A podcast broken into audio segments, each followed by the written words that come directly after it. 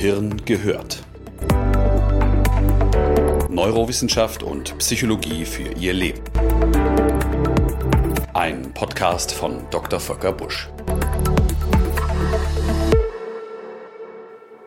Haben Sie sich einmal gefragt, wie sicher Sie sich fühlen? Sagen wir auf einer Skala von 1 bis 10 in diesem Moment? Die Frage ist gar nicht so leicht zu beantworten, denn wir können unser Bedürfnis nach Sicherheit nur dann gut einschätzen, wenn wir unsicher sind. Sicherheit gehört nämlich zu den sogenannten Defizitbedürfnissen. Es wird also dann aktiviert, wenn es bedroht ist. Ähnlich ist es bei der Gesundheit. Wir merken leider meist erst dann, wie wertvoll und wichtig sie ist, wenn sie gar nicht vorhanden ist. Seit vielen Jahren des Wohlstands und der Sicherheit spüren Menschen in der aktuellen Corona-Pandemie zum ersten Mal seit langem den Verlust von Sicherheit und Gewissheit. Sie leiden unter der mangelnden Planbarkeit und der fehlenden Vorhersehbarkeit aktueller Umstände. Covid-19 hat das Sicherheitsbedürfnis der Bevölkerung rund um unseren Globus aktiviert. Zeit für einen Podcast darüber, woher diese Unsicherheit kommt, was sie mit uns macht und wie wir sie in produktive Energie umwandeln können. Ein Podcast über die unsinnigsten Versicherungen der Welt und darüber, was wir selbst von uns lernen können, wenn wir per Anhalter durch die Galaxis reisen.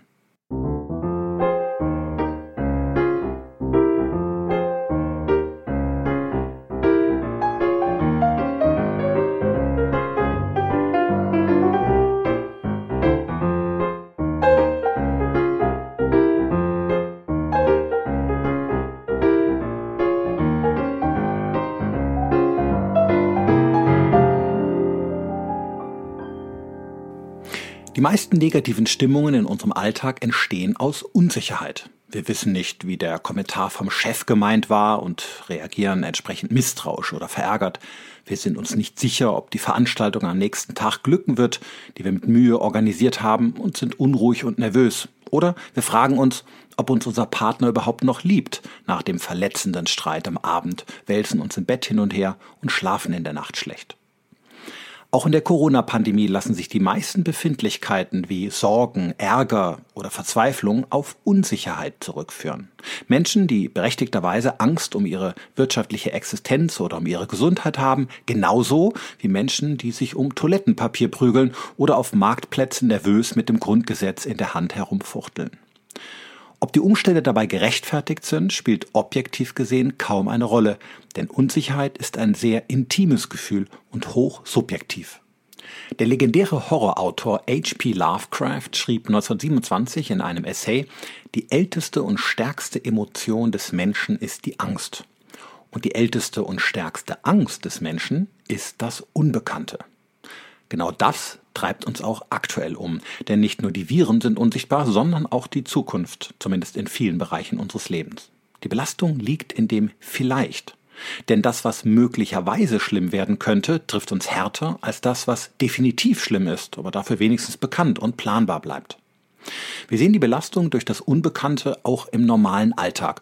Untersuchungen zeigen beispielsweise, dass sich Fahrgäste am Bahnsteig mehr darüber aufregen, wenn sie nicht wissen, ob der verspätete Zug in 30 oder in 45 Minuten kommt, als wenn die Wartezeit von vornherein mehr als eine Stunde beträgt, dafür aber feststeht. Ähnlich war das Ergebnis einer Studie bei einer Gruppe von Frauen mit Brustkrebs. Ihre Angst vor der Diagnose war am größten, solange der Befund der Tumorbiopsie noch unklar war. Der Stress reduzierte sich in dem Moment, in dem die Frauen ihr Ergebnis bekamen, selbst wenn sich der Tumorverdacht bestätigte. Klarheit schafft Sicherheit, auch wenn die Wirklichkeit oft schmerzvoll und tränenreich ist. Über das Wochenende im Unklaren zu bleiben, ist dagegen sehr belastend. Was passiert da in unserem Kopf? Unsicherheit ist definiert als erwartete Überraschung. Beteiligt im Gehirn ist das sogenannte Striatum, ein Teil unseres Aktivierungssystems. Unter anderem blickt es in die Zukunft und sagt die Wahrscheinlichkeit für ein bestimmtes Verhalten voraus. In Phasen der Sicherheit ist das Striatum ruhig, egal ob das kommende positiv oder negativ ist. Aber in Phasen der Unsicherheit ist der Stress in diesem Kerngebiet hoch. Er ist maximal, wenn die geschätzte Wahrscheinlichkeit für das Eintreten einer Situation bei 50 Prozent liegt. Biopsiebefund positiv oder negativ, er liebt mich, er liebt mich nicht. Hopp oder top. In diesem Moment kommt es zur größtmöglichen Konfliktspannung im Gehirn. Alle Routinen werden unterbrochen, wir sind hyperaufmerksam und emotional hochreaktiv. Mit anderen Worten, Unsicherheit ist wie ein Raketentreibstoff für unseren Stress. Unsicherheit ist also ein Stresszustand, der durch eine unbekannte Entwicklung und durch das fehlende Gefühl der Kontrollierbarkeit verstärkt wird. Soweit, so natürlich. Aber Hand aufs Hirn, ist das für viele Menschen auf unserem Planeten nicht Alltag? Warum tut sich unsere Gesellschaft so schwer mit Unsicherheit?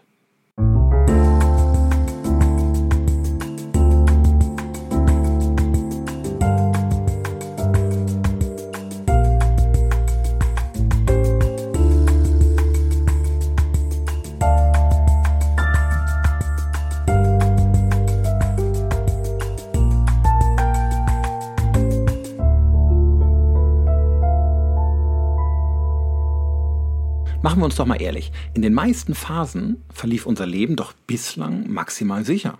Um unsere Nahrung, unsere medizinische Versorgung, unser Einkommen und um die Schulbildung unserer Kinder lag doch ein dicker, fetter Rettungsring, aus dem jetzt ein paar Viren mal eben die Luft rausgelassen haben. Das Unbehagliche daran ist auch hier das Unbekannte. Denn von persönlichen Schicksalsschlägen einmal abgesehen, lebten wir bislang, zumindest gesamtgesellschaftlich, doch eine annähernd hundertprozentige Vorhersehbarkeit. Bis auf die tiefste Mikroebene unseres Lebens sind wir gewohnt, alles zu steuern und zu kontrollieren. Arbeitsabläufe gestalten wir heute hocheffizient. Selbst die Freizeit organisieren wir perfekt. Und fortwährend optimieren wir unsere Ernährung, unser Trainingsprogramm und natürlich unser Social-Media-Profil. Wissenschaftliche Untersuchungen haben gezeigt, Menschen mit so hohen Ansprüchen an das eigene Leben brauchen auch ein Maximum an ständiger Gewissheit. Unwägbarkeiten sind wie Sand im Getriebe dieser eingebildeten Vollkommenheit. Sie sind das Pfui eines Lebensentwurfes, der nach Perfektion strebt. Deswegen gieren Menschen in saturierten Gesellschaften nach Gewissheit, indem sie ihr Leben vermessen und quantifizieren. Das suggeriert Kontrolle und lullt ein in ein oberflächliches Gefühl von Sicherheit. Echtzeit-Börsenwerte, Wetterdaten und Profilansichten unserer Follower, alles minutenweise aktualisiert auf unseren Bildschirmen. Bis hin zu aberwitzigen Formen wie Matratzen mit Bewegungssensoren, die uns vor schlechtem Schlaf warnen sollen, oder Fitness-Trackern, die uns die Herzfrequenz im Edeka beim Einkaufen anzeigen.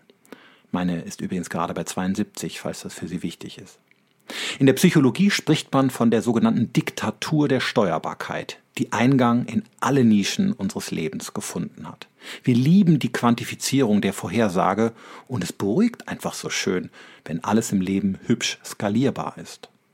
Das Problem dabei ist, echte Sicherheit entsteht durch all das nicht, sondern lediglich eine Abhängigkeit von Zahlen, Fakten und Prophezeiungen.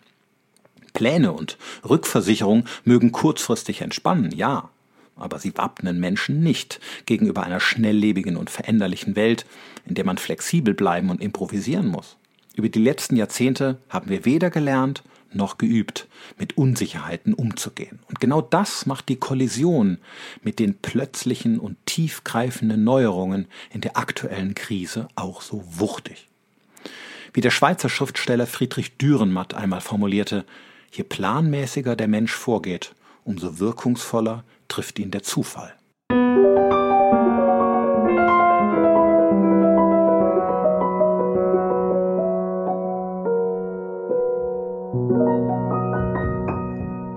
Übrigens, viele vermeintliche Gewissheiten, denen wir im Alltag hinterherjagen, sind bei näherem Hinsehen gar keine.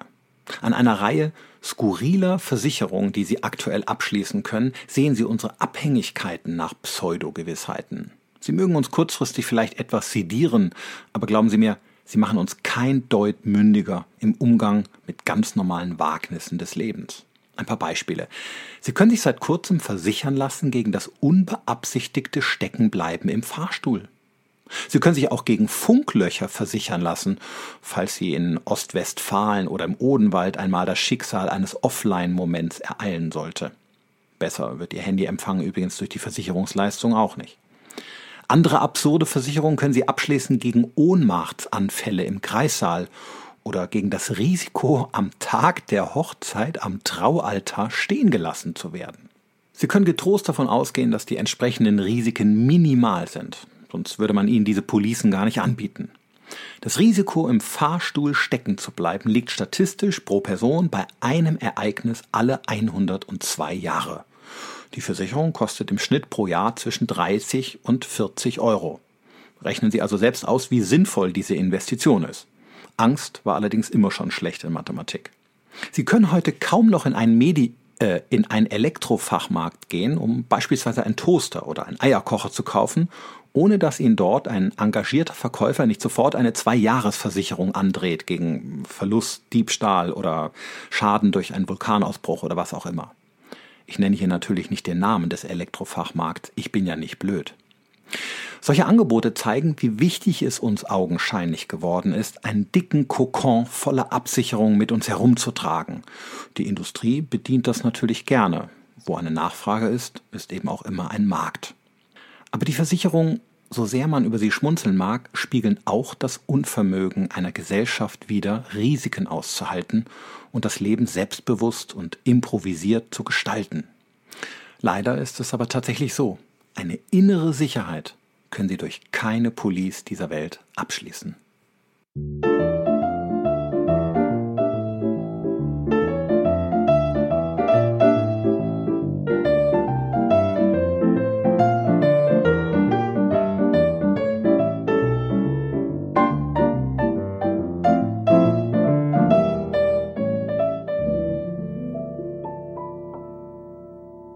Was wäre, wenn wir dieses Absicherungsverhalten einmal ganz bewusst ablegen würden?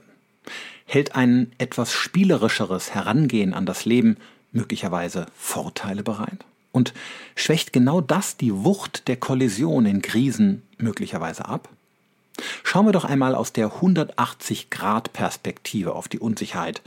Aus dieser genau gegenüberliegenden Position erkennen wir nämlich, dass unser Gehirn von etwas Unsicherheit im Leben in vielerlei Hinsicht profitiert.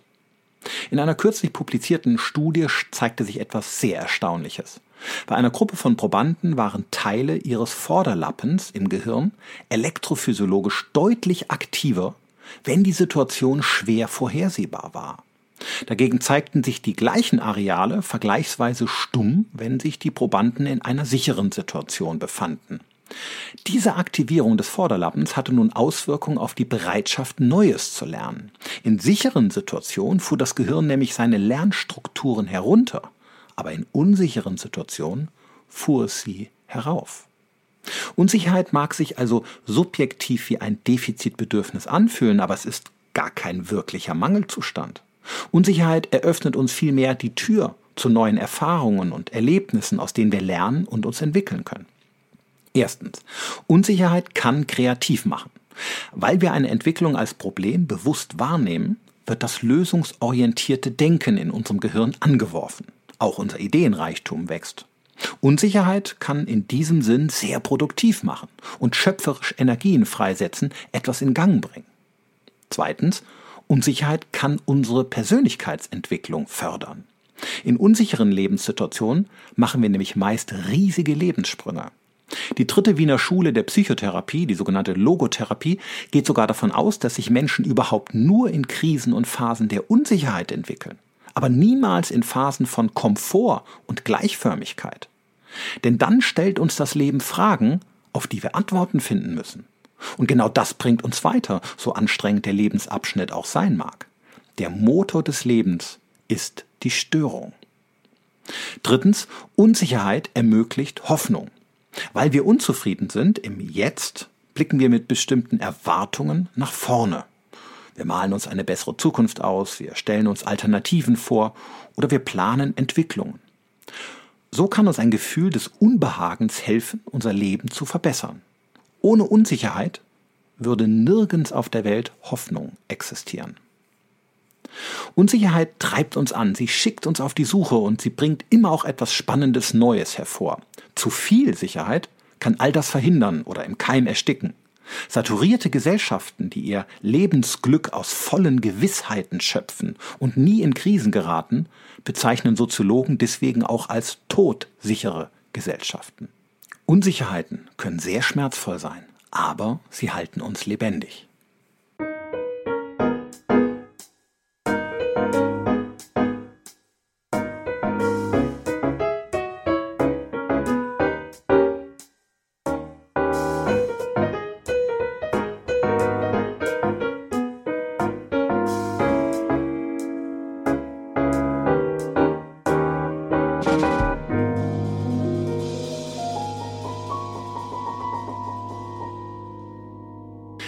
Möchte den Mut machen. Ungewissheit muss nämlich nicht Unsicherheit bedeuten, auch wenn wir diese beiden Begriffe gern miteinander mischen oder verwechseln. Denn wir leben jeden Tag in ungewissen Situationen und fühlen uns dennoch sicher. Der Geschäftsmann, der ein Flugzeug besteigt und blind darauf vertraut, dass er sicher landen wird. Der zwölfjährige Schüler, der mit seinem Skateboard den Berg runterfährt, trotz eines starken Gefälles, aber weiß, er kann es. Zwei Verliebte, die beschließen zusammenzuziehen, obwohl sie bislang beide alleine lebten, aber fühlen, dass es die richtige Entscheidung ist. Der Angestellte, der für ein halbes Jahr beruflich ins Ausland geht, trotz geringer Sprachkenntnisse und fehlendem Anschluss an Kultur oder Landsleute, aber sich wünscht, dass seine Karriere einen Sprung macht.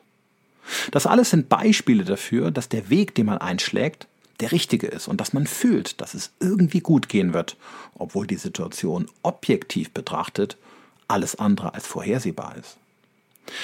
Ich hatte mal eine Patientin wegen schweren partnerschaftlichen Konflikten in meiner Behandlung. Ihr Partner hatte sie über Jahre aufs Übelste unterdrückt und gedemütigt.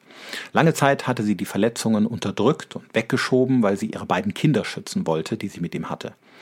Zudem war sie finanziell von ihm abhängig. Sie hatte Angst vor der großen Herausforderung, künftig alleine für sich und die Kinder zu sorgen. Ich erinnere mich an den Tag, an dem sie überraschend und ohne Termin in meiner Ambulanz stand und mir unter Tränen erzählte, dass sie endlich ihren Mann in der letzten Woche verlassen habe. Es sei ja jetzt ganz klar, dass es keine Alternative gäbe, wenn sie jemals noch einmal glücklich werden wolle. Sie erzählte mir, sie sei vorübergehend zu einer Freundin gezogen und suche jetzt nach einer Wohnung für sich und die beiden Kleinen. Ihr Arbeitgeber habe ihr angeboten, ihre Arbeitszeit flexibel zu organisieren und sogar einen Heimarbeitsplatz angeboten. Das war schon mal eine Entlastung. Es sei noch vieles unklar, sie wüsste bei vielen Dingen noch nicht, wie es weitergeht, aber sie wüsste, es sei die richtige Entscheidung gewesen und sie fühle sich sicher. Ein Finanzberater hätte angesichts eines solchen Klumpenrisikos vermutlich dringend von dieser Entscheidung abgeraten, den Mann zu verlassen. Keine feste Wohnung, ein gering bezahlter Job, zwei betreuungsintensive Kinder. Aber Lebens- und Liebesglück ist eben letztlich keine Frage eines finanziellen Risikos. Viele Entscheidungen des Lebens treffen wir aus einem guten inneren Gespür für uns. Sie widersprechen oftmals den klassischen Excel-Tabellen unseres Lebens oder objektiven Fakten und bedeuten trotz vieler Tränen doch den größten Entwicklungsschritt, den wir im Leben machen können. In vielen Situationen gewinnen wir die meiste Kontrolle über unser Leben nämlich genau dadurch, dass wir sie an bestimmten Stellen ganz bewusst einmal abgeben.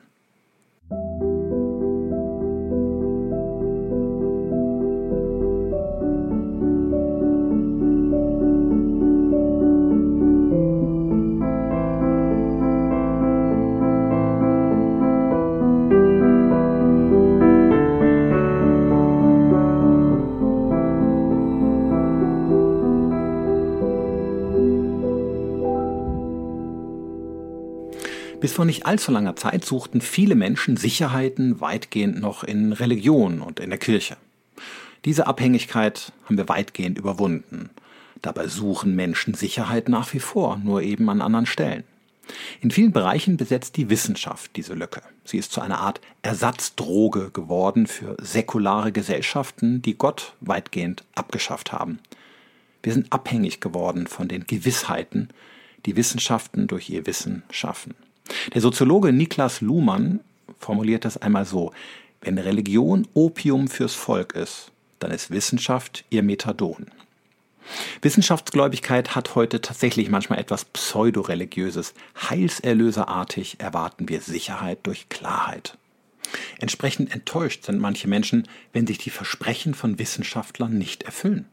Daher werden auch virologische Experten aktuell, die im Prinzip nichts falsch gemacht haben, häufig Opfer von Hass und Hetze. Sie müssen Fehler eingestehen oder aufgrund einer neuen Datenlage auch mal ihre Meinung revidieren. Und trotzdem kommt es zu einem Sturm der Entrüstung, vor allem bei denjenigen, die ihr Sicherheitsbedürfnis auf einzelne Personen projizieren, weil sie sich in einer widersprüchlichen und komplizierten Welt alleine gar nicht zurechtfinden. In der Hoffnung größtmöglicher Sicherheit zeigen wir genauso gerne mit dem Finger auf die Politik. Und natürlich dürfen wir von ihr prinzipiell auch erwarten, dass sie unsere Geschicke bestmöglich lenken. Aber jeden Tag werden wir Zeuge davon, wie sie aktuellen populistischen Strömungen und Interessenskonflikten ausgesetzt ist. Und das wird sich auch nicht ändern. Ein nachhaltiges Gefühl von Sicherheit können wir nie dadurch finden, dass wir auf politische Entscheidungen in unserem Sinne hoffen. Und genauso wenig machen Börsenticker, Wetter-Apps oder zweifelhafte Fahrstuhlversicherungen unser Leben in irgendeiner Weise sicherer.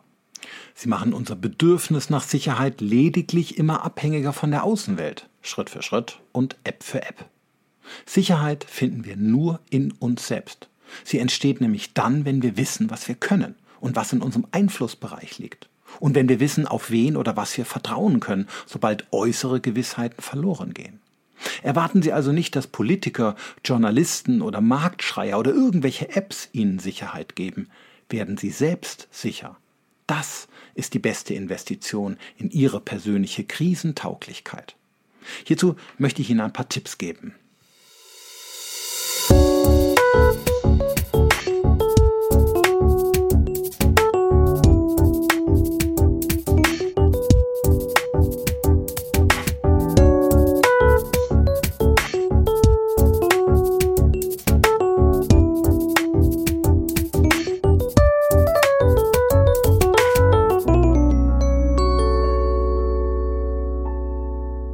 Sich doch mal Gedanken, was Sie im Leben eigentlich am Boden hält. Stellen Sie sich vor, dass Sie ein Baum wären. Was sind Ihre Sicherheitswurzeln, die Sie halten? Was erdet Sie, wenn oben ein Sturm durch Ihre Baumkrone fährt?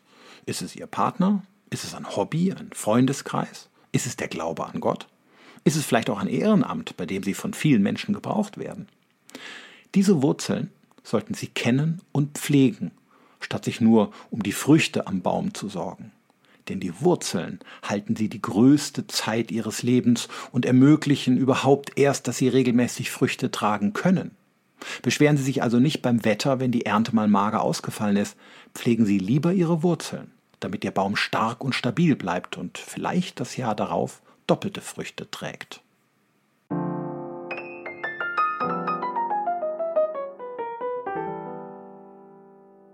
Besinnen Sie sich auf Ihre Stärken. Machen Sie sich klar, was Sie gut können und was Ihnen trotz Krise niemand nehmen kann. Trennen Sie sich von den Zielen, die Sie umtreiben und nervös machen und gerade nicht gut tun. Wer nämlich seine To-Do-Listen zusammenstreicht, siebt in der Regel auch viele Unwägbarkeiten von vornherein aus und kann seine ganze Energie auf das fokussieren, was wirklich wichtig ist.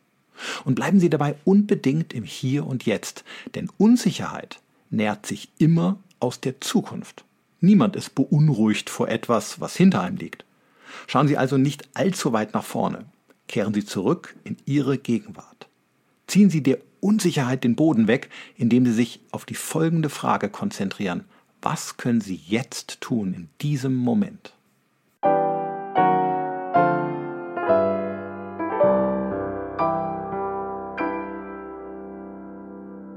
Bewahren Sie Routinen.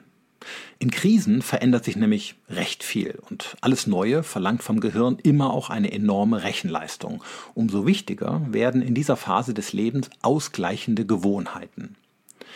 Johann Wolfgang von Goethe sagte einmal, alles Behagen im Leben ist auf eine regelmäßige Wiederkehr der äußeren Dinge gegründet. Genießen Sie also das Glas Wein mit Ihren Freunden am Freitagabend, auch wenn es vorübergehend nur virtuell möglich ist. Betrinken kann man sich auch in einer Teamsitzung. Machen Sie mit Ihrer Familie vielleicht jeden Samstag eine Fahrradtour. Oder spielen Sie mit Ihren Kindern regelmäßig am Sonntag ein Gesellschaftsspiel. Gerade für Kinder sind Routinen ganz wichtige sogenannte Sicherheitsräume. In veränderlichen und unvorhersehbaren Zeiten geben sie eine Erdung, ähnlich wie Wurzeln eines Baumes. Sie stimmen uns ruhig und zuversichtlich.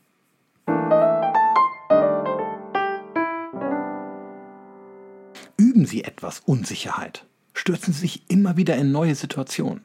Die Corona-Krise gibt vielleicht auch die zeitliche Möglichkeit dazu.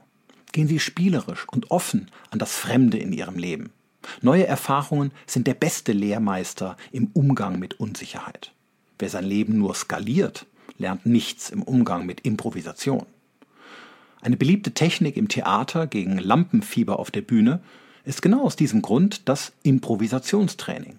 Die Schauspieler müssen spontan agieren auf der Bühne, auf Zuruf, ohne Text und ohne vorheriges Üben. Das sorgt nicht nur für schallendes Gelächter, sondern schult auch die Fähigkeit, auf Unvorhergesehenes spontan zu reagieren. So entsteht innere Sicherheit. In dem wunderbaren Roman von Douglas Adams Per Anhalter durch die Galaxis aus dem Jahr 1979 fragen die Menschen einen Supercomputer nach dem Leben, dem Universum und dem ganzen Rest. Der Computer rechnet 7,5 Millionen Jahre und spuckt irgendwann die lang ersehnte Antwort aus. Sie lautet 42. Der Supercomputer fügt hinzu, die Antwort sei mit absoluter Sicherheit korrekt. Die Menschen schauen sich verwundert an, denn sie können nichts mit dieser seltsamen Antwort anfangen und fragen den Computer nach der Bedeutung der Zahl 42. Er antwortet, die Frage sei einfach viel zu ungenau gestellt gewesen und er schlägt vor, einen größeren Computer zu bauen mit dem Namen Planet Erde. Nur dort könnten die Menschen Antworten auf ihre Fragen finden. Die Geschichte zeigt satirisch mit dem Finger auf unsere Spezies, die ihre Sicherheit immer mehr von computerisierten Informationen und wissenschaftlichen Zahlenwerten abhängig macht, statt Sicherheit in sich selbst zu suchen und sie genau dort auch zu finden.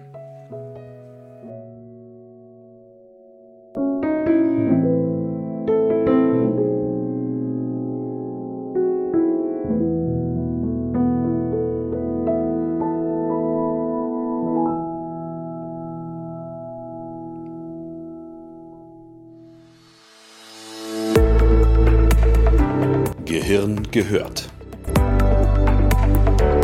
Weitere Informationen auf www.drvolkerbusch.de